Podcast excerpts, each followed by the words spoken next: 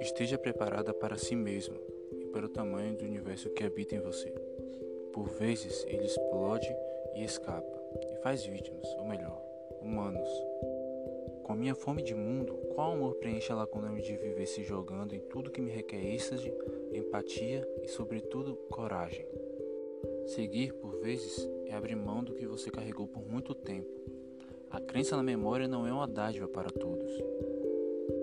Estica um pouco mais a pele porque outras pessoas virão.